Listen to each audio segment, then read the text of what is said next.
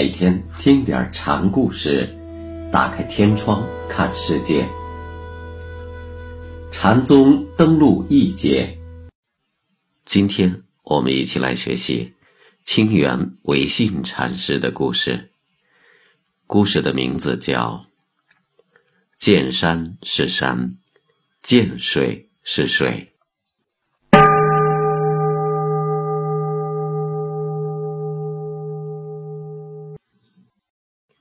清源寺的唯信禅师在上堂时对弟子说：“老汉三十年前还没有参禅的时候，看见山就是山，看见水就是水。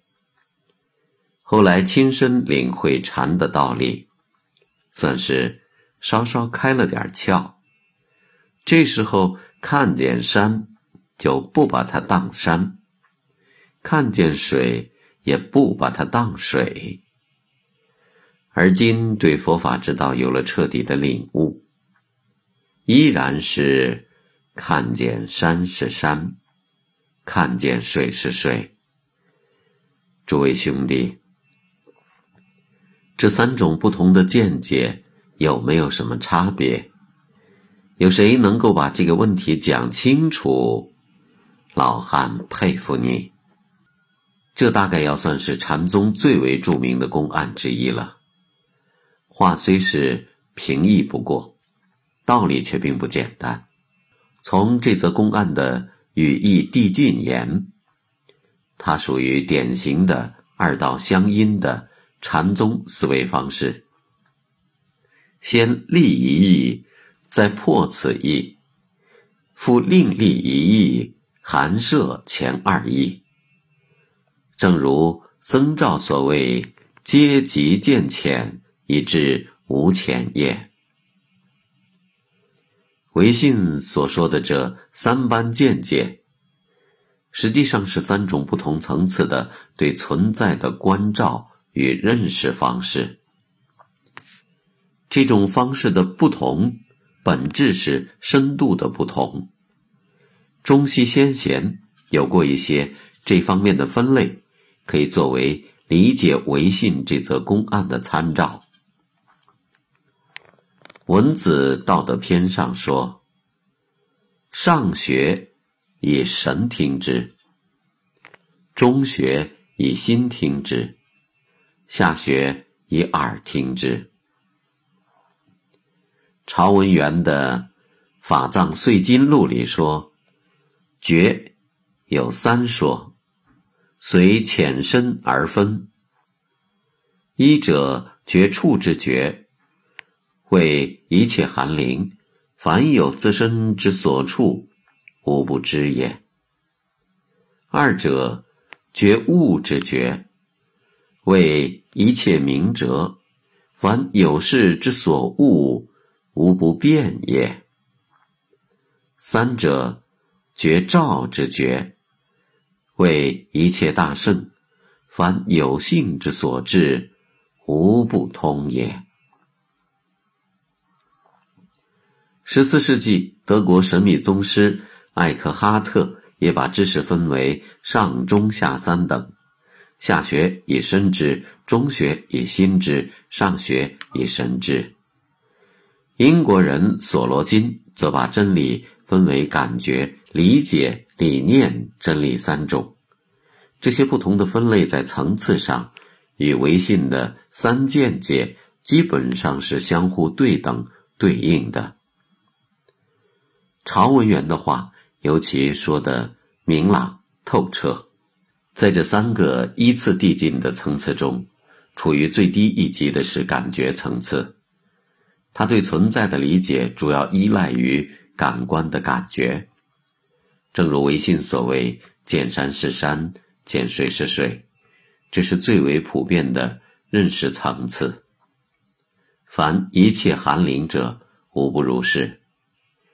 第二个一级中间一级的层次是感知层次，在此一层次上，认识主体开始对客体做知性的分解或情感的投射，感知对象。因而，在形、质、理诸方面有或多或少的变异。在这个意义上，客体已发生异化转化。这就是唯信所说的：“见山不是山，见水不是水。”因为在禅人眼里，山水可能只不过是真如佛性的一种显现或象征而已。就仿佛智者乐山，仁者乐水。我见青山多妩媚，料青山见我也如是。山水宛然有人的心灵与情感在，已完全不是纯物理意义上的自然山水。第三个层次较前两个层次有大有进步。这时候，主客体之间的界限与对立已不再存在，二者明然相契。有我有物，而又非我非物。观物者神凝而至解，无复山水之下，即唯信所谓：依前见山是山，见水是水。从表面看，它好像是绕了一圈儿。又回到了原地。其实，一、三两个层次具有质的差别。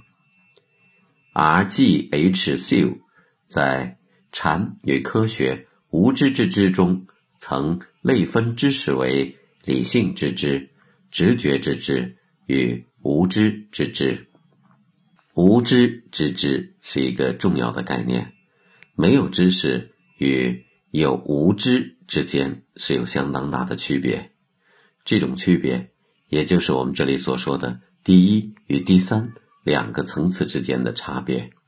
见山是山，见水是水，是对存在的机械与本能的关照，其认识深度十分的表层肤浅。以前见山是山，见水是水，则是在一番参究之后的深刻领悟。是对自然秩序的自觉的维持与呵护。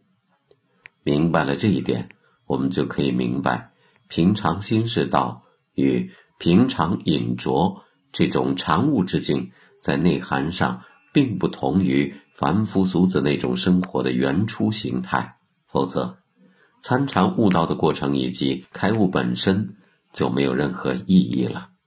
临安府五云悟禅师。曾经这样说过：“月堂老汉说是行不见行，坐不见坐，穿衣时不见穿衣，吃饭时不见吃饭。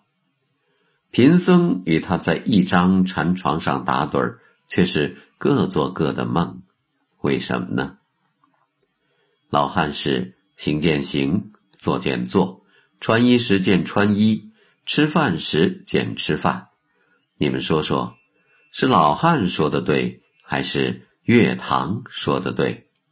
这里，月堂与五云悟的不同，也即是前面我们所说的第二与第三两个层次的不同。